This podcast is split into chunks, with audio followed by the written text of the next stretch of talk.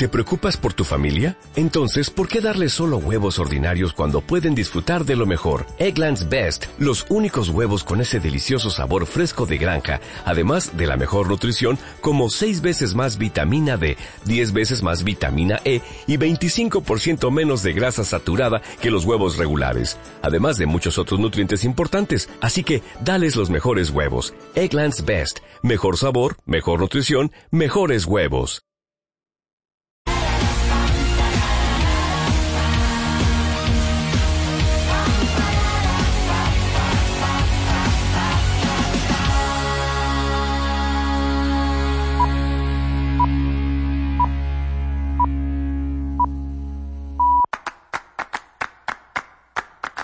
Tiempo de Toros con José Miguel Martín de Blas. Aquí estoy. Buenas noches, bienvenidos. Es Tiempo de Toros en Radio Castilla-La Mancha. Hoy vamos a hablar del toro bravo. En el nombre del toro, con un ganadero apasionado. Con un ganadero ante su gran reto. Nos espera Álvaro Núñez.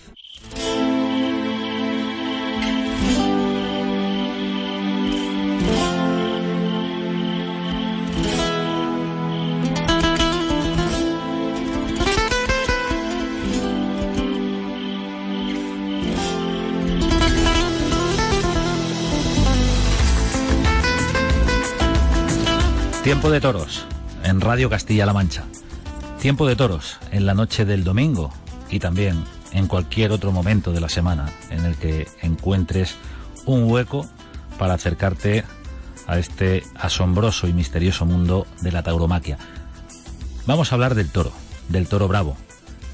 Y vamos a hacerlo en el nombre del toro, porque normalmente eh, hablamos de otras circunstancias, los toreros, eh, todo lo que rodea, las ferias, pero nos gusta de vez en cuando en este programa darle voz al toro, pero el toro no habla, hablan los ganaderos.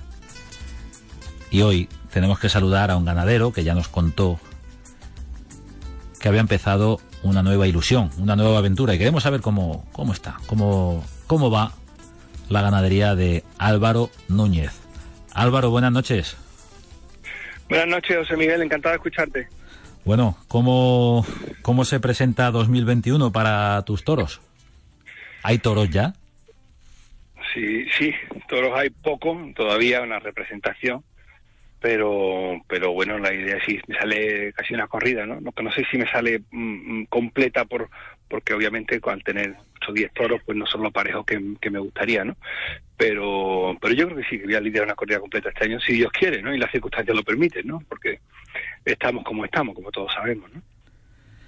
Álvaro, ¿en qué momento comienza tu aventura en solitario? Recuérdanos, cuando eh, emprendes este nuevo camino eh, ya alejado de, de, tu casa, ¿no? De, estar con tu padre. Hablamos de que la ganadería Núñez del Cubillo pues eh, ha sido y es tu casa, ¿no? Pero ya vas por tu cuenta. ¿Cuándo empieza la historia?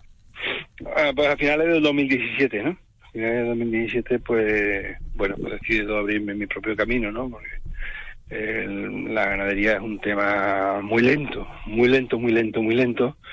Eh, tengo muchos hermanos, es algo también muy personal.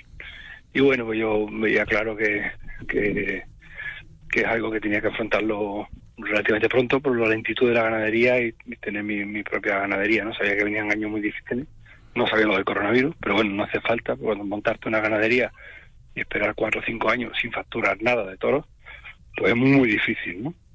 Ahora las circunstancias pues han sobrevenido difíciles también para todos los ganaderos, ¿no? Pero eh, realmente es una locura, José Miguel. Esto se escapa de sale de toda, de todo cerebro sensato, ¿no? Pero bueno, la vida que es sin pasión, ¿no? Nada, ¿no? O sea que y sin retos, ¿no? y, y eso hace cuatro años, ¿no? Comienza, ¿no?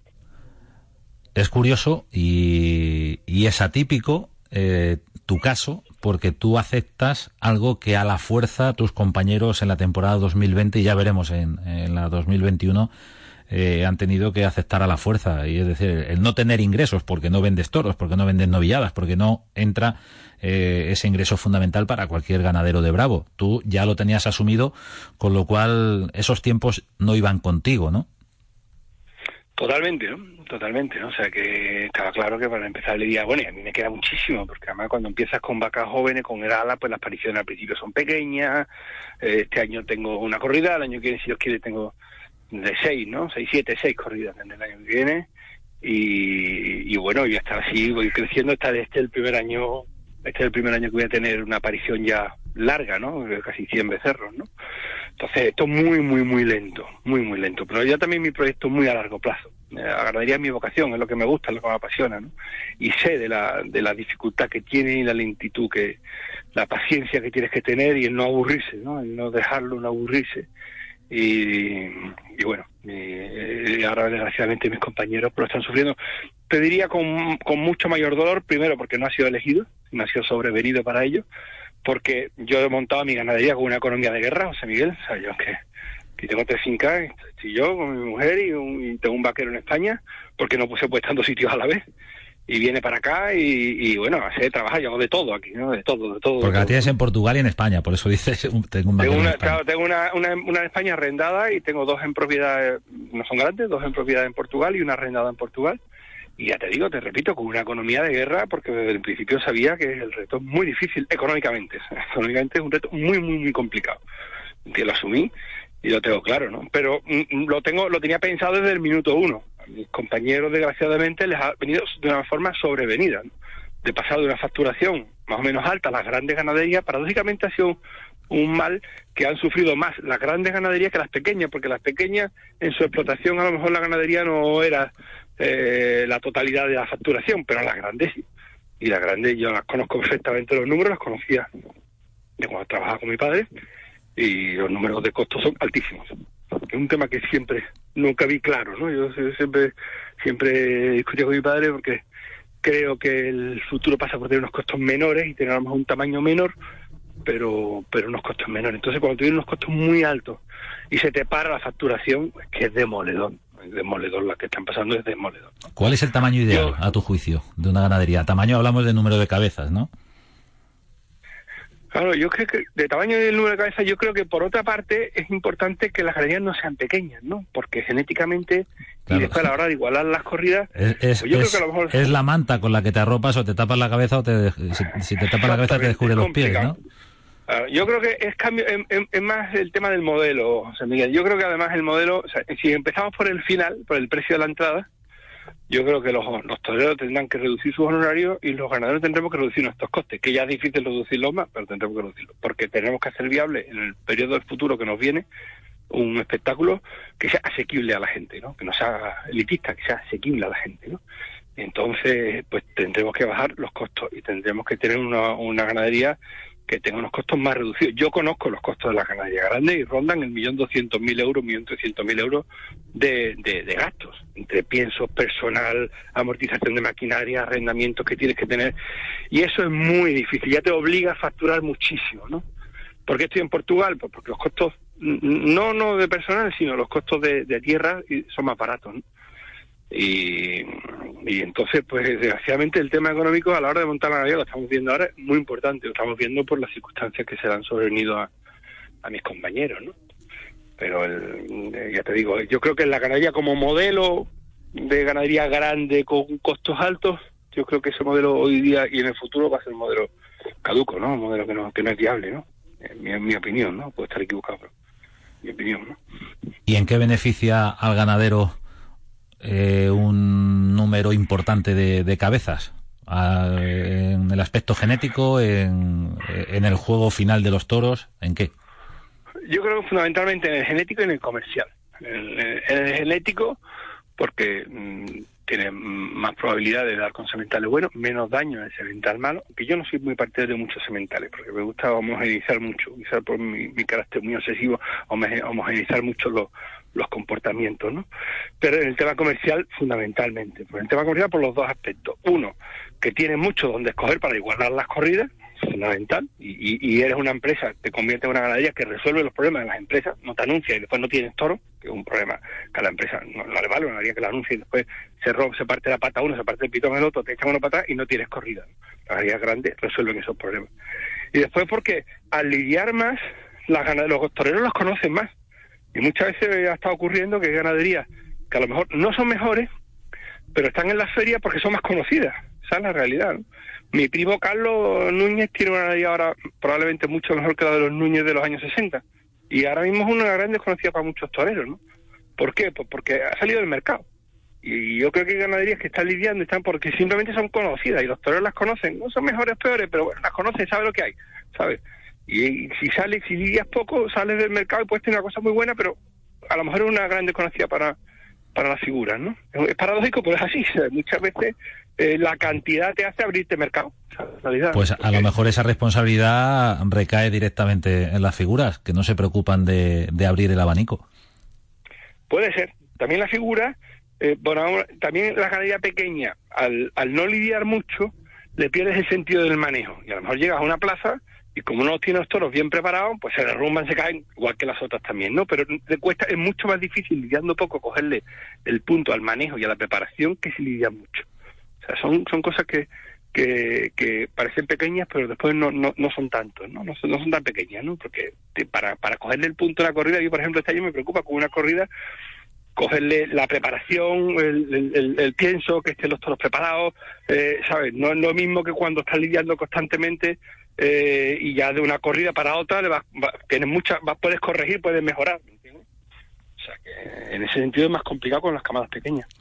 Cuéntanos Álvaro, está Álvaro Núñez en Tiempo de Toros, es eh, Radio Castilla-La Mancha lo que estás escuchando y queremos saber Álvaro en esta aventura por tu cuenta independiente eh, en, lo ganadero, ¿por qué, para que el aficionado lo comprenda, por qué este año solo tienes una corrida y para 2022 tiene seis o siete. Bueno, ¿Cuál es el proceso para eh, tener toros? Para que lleguen a toros los animales. En mi caso compré vacas y los que estoy a lidiar son machos que venían con las vacas, ¿no? ¿Eh? Ya grandes para destetarse, ¿no? A la siguiente camada, pues ya eran fruto de los toros que yo había echado a las vacas y al principio de las heralas, pues la herala te pare a lo mejor de utrera con tres años, pero si pare de utrera ya no vuelve a parir de cuatreña, ya espera hasta que tenga cinco años. Es así. Entonces, al principio, la productividad de las vacadas cuando son jóvenes es baja. Entonces, hasta que la vaca tiene cinco años empieza a coger el ritmo de parir todos los años y entonces ya empieza a producir un poco más. ¿Entiendes? Ese es, el, timing, ¿no? Y la primera tengo una corrida porque eran los que venían con las madres y venían muchas más hembras que machos. Obviamente, cuando vende, pues mi padre en este caso pues, vende menos machos que hembras, ¿no? Pero ese es el porqué de, de la evolución de la camada. Y, ya te digo, tarda mucho tiempo en tener una producción alta. De hecho, yo este es el primer año que voy a una producción de macho alta. Que yo muchas veces digo, las cosas suceden porque conviene, ¿no? A lo mejor, fíjate, no es, no es ni malo, ¿no? No, no, no unirte con... Porque ahora estamos viendo este año, por ejemplo, casos, pues, como desgraciadamente el de mi padre, porque tiene dos camadas, porque tiene 250 toros, 200, son muchos toros en el mercado, en un año donde todavía, fíjate las, las circunstancias, ¿no? O que nunca se sabe. Cuando es una incógnita todavía lo que va a pasar. Claro, claro, claro. No, lo que va a pasar yo creo que va a haber toros este año porque le ha cogido a todo el mundo más preparado, sobre todo a las empresas y a los toreros, y entonces todos somos conscientes que debe haber toros, que va a haber toros, pero va a haber toros seguramente cuando las condiciones sanitarias lo permitan al 50% que será en verano, ¿no? todo pinta que va a ser en junio, ¿no? Antes una pura elucubración cuando desgraciadamente están muriendo 400, 500 personas todos los días, ¿no? Que es una, un auténtico disparate, ¿no? Álvaro Núñez, en tiempo de toros. Eh, Álvaro, te pregunto ahora por eh, la selección que, el público no ve, la que hace el ganadero para comprobar que su selección previa ha sido acertada o, o si ve que no es acertada, corregir el rumbo. Eh, ¿Qué te están diciendo los tentaderos, lo que has podido ver de los animales, de que has podido ver en vestir? Mira, lo que he visto es que busco tres líneas fundamentales. ¿no? Una que tenga mucha profundidad, otra que tenga una embestida con mucho recorrido, con mucho empuje, eh, y una que tenga una embestida más lenta. Entonces, cuando buscas líneas, lo importante que buscas es que lo que vas buscando aparezca, esa virtud en concreta, ¿no? Y eso, aparentemente, en Becerra y los machos que he visto, que no son muchos, los machos que he visto que he tomado como test, pues parece que va siendo así. Pero bueno, aquí aquí hay mil mil caracteres, ¿no? Y lo que pasa es que yo, mi obsesión desde el principio es siempre este, acercarme a, la, a las sensaciones, a las percepciones que tiene el torero delante del toro, ¿no? Hace un rato hablaba con con que a mí me pasaba cuando yo, cuando yo era chaval, bueno, chaval, y era muchísimas becerras, ¿no? yo toraba una becerra, y a veces la becerra, todo el mundo decía que era extraordinaria, y yo estaba delante de la becerra, pues me parecía buena, pero no tenía. Y a veces los que estaban fuera decían, bueno, la becerra ha sido buena, y yo para mí decía, joder, sido extraordinaria. es que cambia completamente, ¿no? Y yo ahí es donde donde me gusta profundizar, ¿no? En las sensaciones, porque son las sensaciones que al final hace crecer al torero como artista, ¿no? Yo no me voy a engañar, yo soy un ganadero que lo que intento crear es el toro para, para, para proporcionar tardes inolvidables, ¿no? Con las de José Tomás de Alicante, como Manzanares de Sevilla, como Morante, como, como Talavante, en, en muchas ocasiones, ¿no? tarde es imborrable, ¿no? Y para eso tienes que profundizar un poco más, ¿no? No te puedes quedar solo en lo superficial, ¿no? Sino que tienes que ir a los pequeños matices que hacen que te explique por qué el torero ese día ha estado sublime. Esa es la diferencia. No ha estado bien y el toro ha sido un gran toro. No, el, toro ha sido un buen toro, pero el torero ha estado genial. Pues eso, eh, ahí y ahí donde donde donde busco. Pues mira, yo la galería de cubillo y, mi obsesión es una gran medida son los embroques. a mí mi modo de ver el toreo y el toro se, se, define un porcentaje altísimo en el embroque. Nada más que tienes que ver los vídeos de Manolete. La gente se revolcaba y a veces a él le enganchaba la muleta. Pero es que el tío, el embroque era muy ajustado al cuerpo, con mucho riesgo ¿eh? y una pureza descomunal. Entonces la gente se revolcaba. Entonces yo busco el toro para no tenerlo que prender muy de largo, sino que la muleta esté cerquita del cuerpo y que los toques sean suaves. Con lo cual el toreo ya no es un toreo de expulsar la embestida, sino de reunirse con la embestida y de hacerlo asumiendo el riesgo de no tocarlo fuerte, pero fácil es desplazar la embestida. Habrá mucha gente que dice, joder, lo que hace es ponérselo fácil al torero. Bueno, es que con el toro que yo intento buscar, no vale. Hay que dar la talla. Claro, no vale el toro sobre los brazos. No vale que no te coja el toro, no vale pasar el toro. Hay que reunirse con el toro, hay que darle muchas ventajas al toro, hay que darle opción de que te coja y hay que exprimir la embestida del toro. ¿Eh? Entonces, claro, entonces sí te pones a la altura de la forma de vestir. No sé si mucha gente dice, ah, es que ese es un toro, pues muy fácil, claro, muy fácil. Y habrá toreros San Benito de lo comercial y lo no comercial y todo esto, ¿no? Habrá muchos toreros que le peguen pase al toro y no pasa nada y la gente no se emociona. Y después habrá otros. Y de hecho, no ¿eh? todos los toreros marcan la diferencia con los toros que tú has criado. Indudablemente. Si después lo analizas. Solo unos pocos lo han, lo han Solo unos pocos. Yo recuerdo temporadas enteras esto que decir es un poco, suena un poco temporada entera de corridas que mataban a dos figuras, mataban a Tomás, mataban a otro. Y siempre triunfaba la figura. Y estaba con dos toreros que estaban en el mismo lote en los gatos. Pero con ese toro no marcaba la diferencia. La que marcaba la diferencia la máxima figura. Esa es la realidad, ¿no? A mí me encanta esto de, que Morante, el, hito que va a ser el matar la de Miura en Sevilla, ¿no? Porque son toreros que muchas veces están calificados de artistas. Y lo que son es buenos, grandiosos toreros, ¿no? Cuando llegue la de Miura, hará el toreo al que toque sobre los brazos y al que toque sobre las piernas, ¿no? Y la hará grandiosamente porque son toreros muy valientes. Ya le pasó con la de Victorino en Sevilla también. Ya le pasó con la de Victorino, como se llevó el toro. Yo recuerdo entonces por Sevilla, entonces, pues bueno, decía la gente, bueno, iba a triturar a Morante. Yo decía, esperaros, estáis equivocados. Que, que yo he sido siempre muy amigo de Eduardo David Viera, muy amigo de Eduardo. Y te cuento un detalle de que, que era genial, como es él, ¿no? un encanto de persona. Cuando te corta las dos orejas a un toro de mi padre en Sevilla, cubierto, fui a verla al hotel y le dije, oye Eduardo, todo tiene unos cojones, el toro se más fuerte. Y dice, Álvaro, ese toro no me da miedo a mí.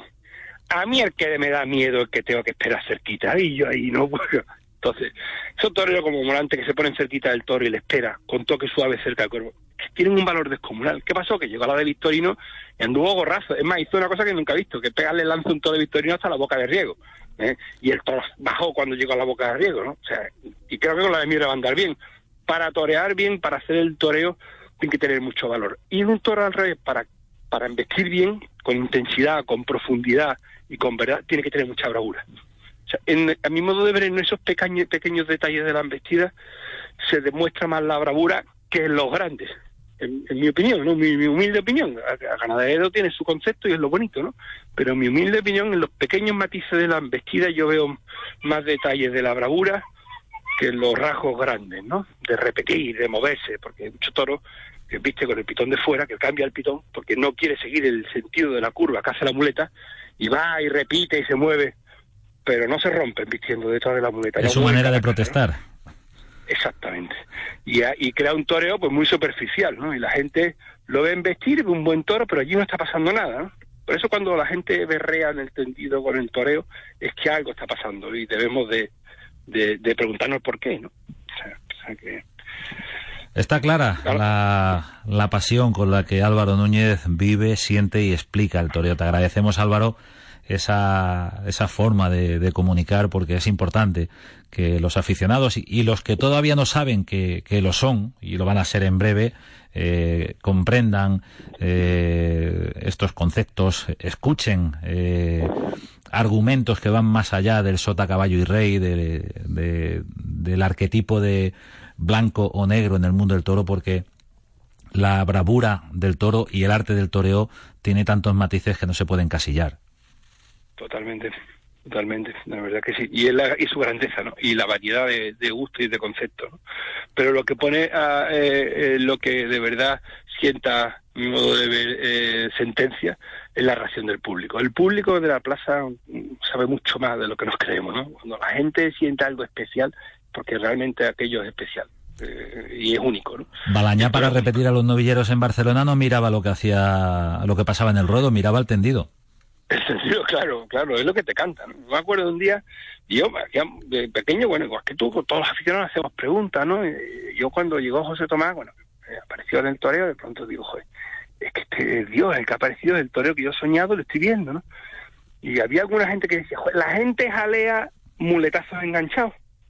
Y yo realmente me ponía fijado, ¿y por qué la gente jalea? Porque cuando el toro le engancha la muleta, la gente ha sentido ante un pellizco por la barriga, de la manera que el tío... Por la colocación y la entrega. Claro, la colocación, la entrega en el embroque, las ventajas que le da al toro. Y había un torero que recomiendo que los aficionados vean sus vídeos, que es Antonio Chener Antoñete. ¿no? Entonces, hay una faena del año 66, a una corrida de Núñez, no porque sea de Núñez, la comento, sino porque precisamente en un vídeo de uno, mi primo me lo pasó y es espectacular. Y una de las cosas que me llama la atención es que citaba y el embroque del toro, el embroque de su muleta, no le echaba el brazo para adelante, no, no, él le esperaba a la altura de la pierna.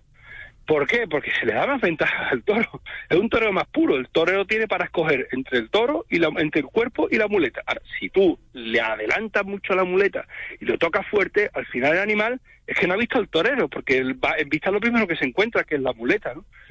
Sabes que estás destrozando un tópico de muchos aficionados. Ya, bueno, es que es mi concepto, pero puede estar equivocado yo, ¿eh? Pero yo me fijo, Manolete nada más que ver dónde citaba Manolete. Manolete no echaba la muleta allí dos metros para adelante, le ponía la muleta a la, altura de la pierna y, y, la gente me reaba porque el tío ahora eso sí, tiene, es lo difícil, ¿no? El, toro llega allí, se encuentra el cuerpo y la muleta. Ah, ahí no hay ventaja. Ahora, mismo de ver, si tú le echas la muleta adelante, tocas fuerte, eh, pues el toro lo que se encuentra, ¿no? En la muleta, ¿no? Y, y, después el toreo pierde. Ahora, ¿qué pasa? Que también es verdad que hay toros que si te embisten, por eso yo le doy tanta importancia al embroque, porque para hacer el toreo bien, el toro tiene que tener más sensibilidad a la hora que entonces con un leve movimiento se tiene que colocar en la muleta. Si no lo hace, pues ya es un toreo más sobre los brazos. yo digo un toreo más de muñeca y más de cintura. Y cuando el toro a lo mejor embiste más amontonado, embiste más al bulto, pues ya el torero tiene que tocar, tiene que, tiene que soltar la embestida, porque si no se viene para el cuerpo, ¿no? Tiene que quitársela de encima. Es un torero más de expulsión y el otro es un torero más de reunión. Más de reunión. pero claro, si el, toro si el toro evoluciona, el toro tiene que evolucionar con él. Porque si a un toro mejor se le hace un toro antiguo, que, que la gente tiene la percepción de arriba que no está pasando nada. El riesgo que no. El que no evoluciona es el toreo ni el torero. Álvaro, ha cambiado mucho el planteamiento de los ganaderos, escuchándote a ti y a otros compañeros. Por ejemplo, me estoy acordando de, Justo Hernández, eh, otros compañeros que os dedicáis a criar el toro bravo. Ha cambiado mucho con respecto a, otros años, otras décadas, otros tiempos en los que los ganaderos creo que no pensaban tanto en el toreo, sino en criar su toro, seleccionar lo mejor que, podían, pero todo eso también eh, ha ido evolucionando. Eh, los ganaderos ahora creo que pensáis más en, en lo que es la técnica del toreo, no sé si por mayor contacto con los toreros o porque todo ha ido cambiando hasta este punto, ¿no? Bueno, eh, hay dos temas distintos. Acabo de nombrar a Justo Hernández, que yo creo que es un, ganadero genial, que va muy por delante de los demás, un tío muy inteligente y una intuición descomunal. Yo he tenido la oportunidad, tengo mucha confianza además con él, y es una persona que tiene una intuición fabulosa, única, ¿no? Pero aparte de lo que me está diciendo, yo creo que en gran medida se debe, como siempre en el toreo, a, los toreros, ¿no? A los toreros. Yo creo que hay dos toreros que relanzan mucho la ganadería de nuevo, que son Juli y José Tomás. Cada uno su estilo, cada uno con su ganadería, cada uno con su concepto, pero la, el toro de los años 90 era un toro más pasador. Esa es la realidad, ¿no? Porque los toreros pues, pasaban más el toro, templaban al toro, pero no se reunían tanto con embestida. Esa es la realidad. En el caso de Ponce, de Espartaco, de Jesulín, era un torero pues distinto, ¿no? Cuando llega Juli y cuando llega Tomás, le exigen al toro, le mete más presión, porque se sienten, asumen mucho riesgo, le bajan más la mano, le dan más ventajas al toro y entonces hacen que el ganadero diga, oye, pues aquí hay que evolucionar, ¿no? Esa es la realidad, ¿no? Pero yo creo que siempre, como ocurrió con, Manolete y Villamarta, como ocurrió con Joselito y Murube, siempre va de la mano de la figura del momento, ¿no? Que, que, que, que un tío así que tiene más inquietudes y que hace que los ganaderos pues se les genere otra inquietud, ¿no? Claro, y, que los ganaderos tengáis esa sensibilidad, ese oído para detectar eh, por dónde va el, el toreo del presente y del futuro inmediato. Totalmente, ¿no? Y yo creo que el futuro, José Miguel, del toreo es a más, a más profundidad, a más pureza y a más imperfección, tanto en el toro como en el toreo. ¿eh? La gente, la, la limpieza yo creo que hoy la gente no la valora tanto como la pureza. Y lo estamos viendo, ¿no? Lo estamos viendo. La pureza, yo creo que es las ventajas al toro, es algo que está, que es algo que no se nombra, pero es algo que se refleja después pues, cuando se anuncia uno y se anuncia Sí, pero antes hablaba de Manolete y ya, ya estaba esta cuestión sobre, sobre la mesa. La pureza emociona. totalmente. Es que Manolete, ves los vídeos de Manolete, ves la reacción de la gente y, te impresiona, ¿no? Te impresiona en el año 40 esos toros que investían de aquella manera las ventajas que el tío le daba al toro. Claro, que le daba una ventaja descomunal, lo cerquita que se lo pasaba, lo bien que lo trataba para hacer el toreo. Claro, el toreo, y claro, hoy día el toro es mucho más, está mucho más seleccionado, está mucho más avanzado, y la gente o hace cosas con mucha pureza, o la gente se aburre, porque pasar la embestida del toro, eh, todos los toros tienen un gran oficio, y pasar la embestida del toro hoy hacen mucho, ¿no? O lo haces creando mucho arte o lo haces poniendo mucho, ¿no? Ese es el reto, ¿no?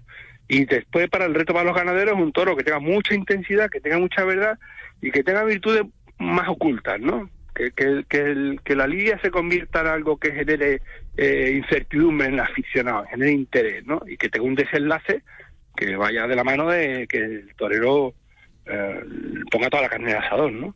Y si la pone, el torero se intuya en el toro esas virtudes para que después aparezca el triunfo. Pero que no es algo tan cantado como el toro de los años 90, en principio de los 2000, que era el toro que salía por la puerta del chiquero, así galopón, galopón, y después aquello faltaba intensidad en la muleta, ¿no? Yo creo que tenemos que volver un poco al toro que, que haga pensar, ¿no? Que ¿La intensidad es velocidad?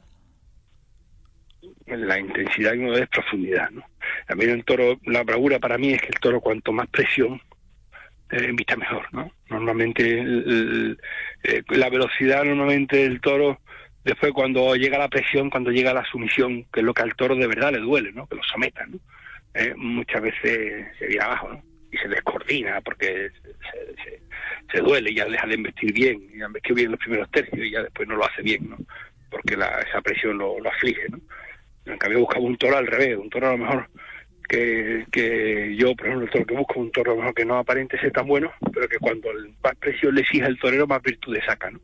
Que a mismo debe, define más la bravura, porque el toreo empieza de verdad cuando hay cuando hay sometimiento, ¿no? Ahí cuando dentro de la suerte, donde de verdad empieza el toreo, fuera de la suerte sin sumisión, eh, a mí se me antoja que el toreo es algo muy, muy, muy light, ¿no? Donde de verdad empieza las cosas cuando de verdad el torero somete al toro, ¿no? Y cuando el torero, eh, cuando el toro saca los defectos, las virtudes que tengan, de verdad, de verdad, cuando se ven, es cuando existe esa presión, esa sumisión del torero, que es la creación a la vez, ¿no? Porque el torero es dominar la fiera y crear con ella, ¿no? Claro, para crear, para darle forma, hay que someterla, ¿no? Y, y el toro tiene que coger la forma de, del redondeo de la muleta, ¿no? ¿Eh? Para eso tiene que tener la bravura en el momento que el toro cambia el sentido del redondeo de la muleta porque cambia el pidón es porque se está descendiendo. Hay muchas maneras de defensa y de mansedumbre que, que son pequeños matices, ¿no? Que la gente a lo mejor no ve, ¿no? ¿Eh? y a mi opinión, ¿no? Pero te, te, digo que lo bonito de esto es que cada ganadero tiene su, Es la que queremos escuchar, la opinión de Álvaro Núñez en este tiempo de toros en Radio Castilla-La Mancha. Álvaro, nos quedamos sin tiempo, pero es una gozada absoluta eh, escucharte eh, con esa pasión, insisto, con ese conocimiento y bueno, tendremos que cambiar el nombre a, esta sección a la que yo llamo en el nombre del toro. Eh, la, otra vez que hablemos lo, presentaremos como Destrozando Tópicos con nosotros Álvaro Núñez. Destrozando tópicos y aprendiendo. Contigo. Lo malo de esto es que después voy a lidiar, saldrá el toro y se caerá, se me caerá la casa encima, pero bueno. Sí, bueno, pero tú estás buscando, tú estás buscando tu ideal. Eso sí. El valor está en, buscarlo con esa sinceridad, ser coherente con uno mismo. Sí, eso es mi intención. Muchas gracias, Álvaro. Y, mucha suerte. Estaremos pendientes de, esa primera corrida de toros y, que, que, salga todo como, como estás soñando, con ese toro que sueñas. Muchísimas gracias, Miguel. Un fuerte abrazo. Un abrazo, Álvaro Núñez. Un abrazo, un abrazo, un abrazo.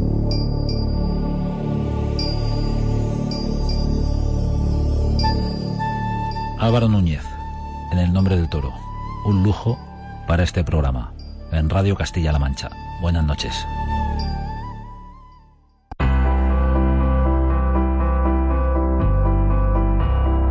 Cargando la suerte, con Leo Cortijo.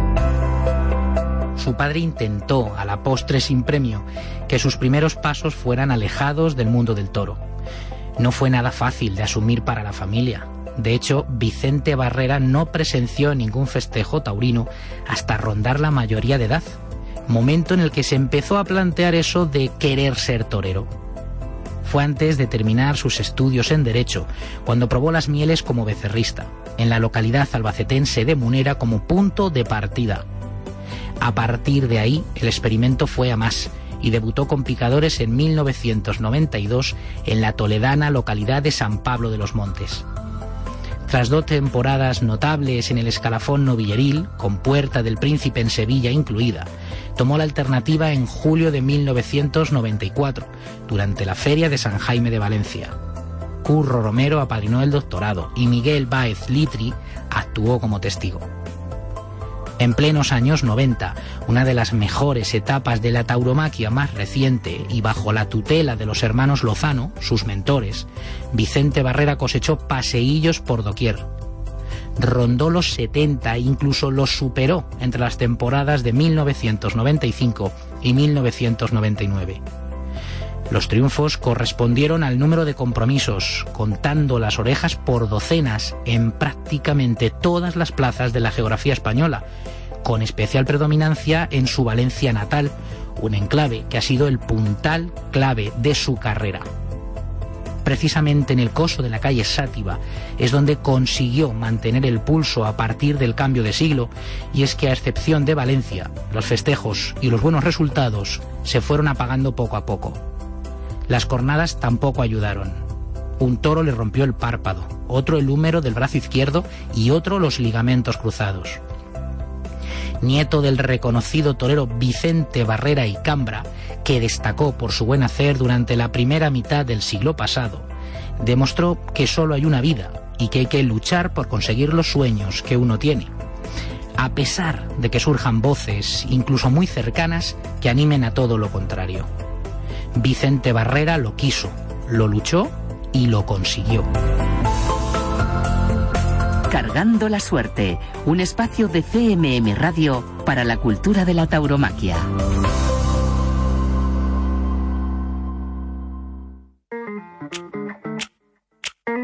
En CMM Radio recordamos lo mejor que tenemos.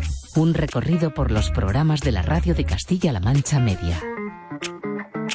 On my mind, on my mind, on my mind, on my mind, there's a thing that I can't explain.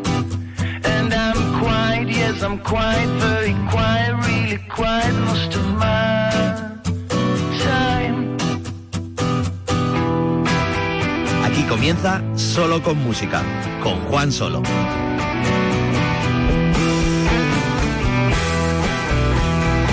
Buenos días.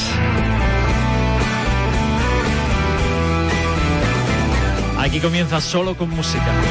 Aquí comenzamos solo con música en la radio de Castilla-La Mancha. Me dejáis que comience hoy suavecito, piano, piano, tranquilito y con un guiño enorme a un artista gigante que se llama Joan Manuel Serrat.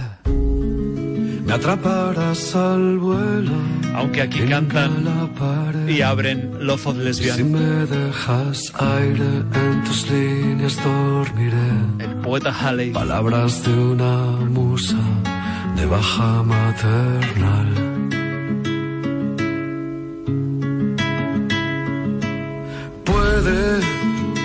que al fin me conozca muy bien.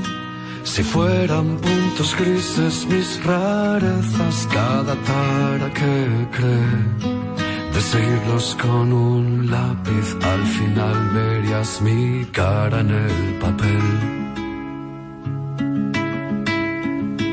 Por eso estoy por aquí otra vez rebuscando en mi almacén esa palabra, cónsul de mi timidez. Ojalá encuentre la forma, más me vale, tengo un tema que acabar. Si no aparece nunca, o entiendo que no di con la palabra justa. Y cuando al fin la encuentro llega aquel mar de dudas. Si cuando me decido tú me detienes, siempre me aprietas justo aquí dices no. Mi leal traidor, inspiración.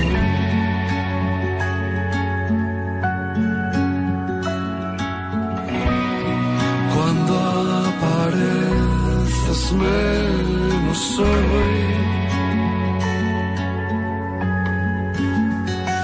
y soy yo.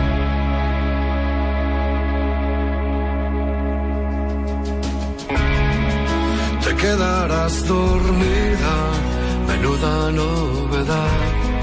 Es peor mi genocidio cuando no te dejo hablar.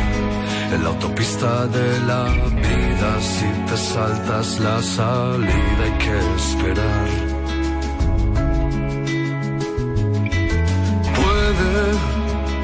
que no haya aprendido a aceptar que escuadrones de moral judío-cristiana con su culpabilidad nos seguirán por tierra, por el aire y sobre todo por amar. Puede que esté demorando la acción a los doce tuve un sueño que ganaba, pero el sueño me venció. Desde entonces mis derrotas son las huellas del carnet de ese tal yo. Ahora escúchame, y he encontrado la palabra justa, mejor prepárate. Tiene algo que a todos asusta, sí la voy a soltar, la quiero soltar.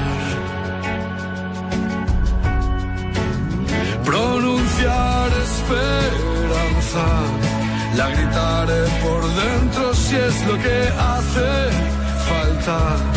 La escribiré mil veces, me alejaré de espaldas. Quizás de repetirla algo me quede no puedo permitir tu negación, mi leal traidora inspiración.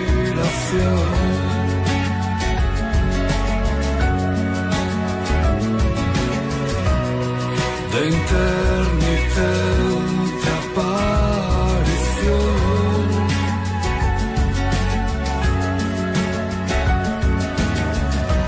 Como un ángel allá un ascensor.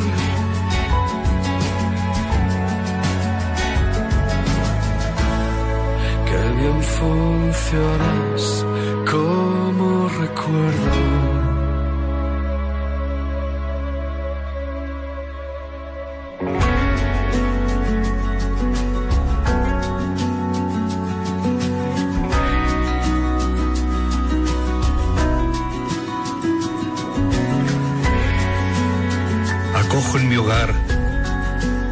Que he encontrado abandonadas en mi palabrera.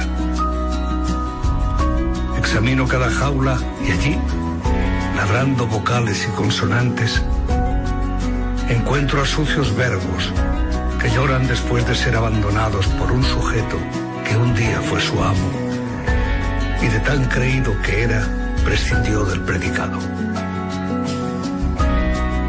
Esta misma semana han encontrado a un par de adjetivos trastornados, a tres adverbios muertos de frío y a otros tantos de la raza pronombre que sueñan en sus jaulas con ser la sombra de un niño. Señalo entonces a las palabras que llevan más días abandonadas y me las llevo a casa. Las vacuno de la rabia y las peino a mi manera, como si fueran hijas únicas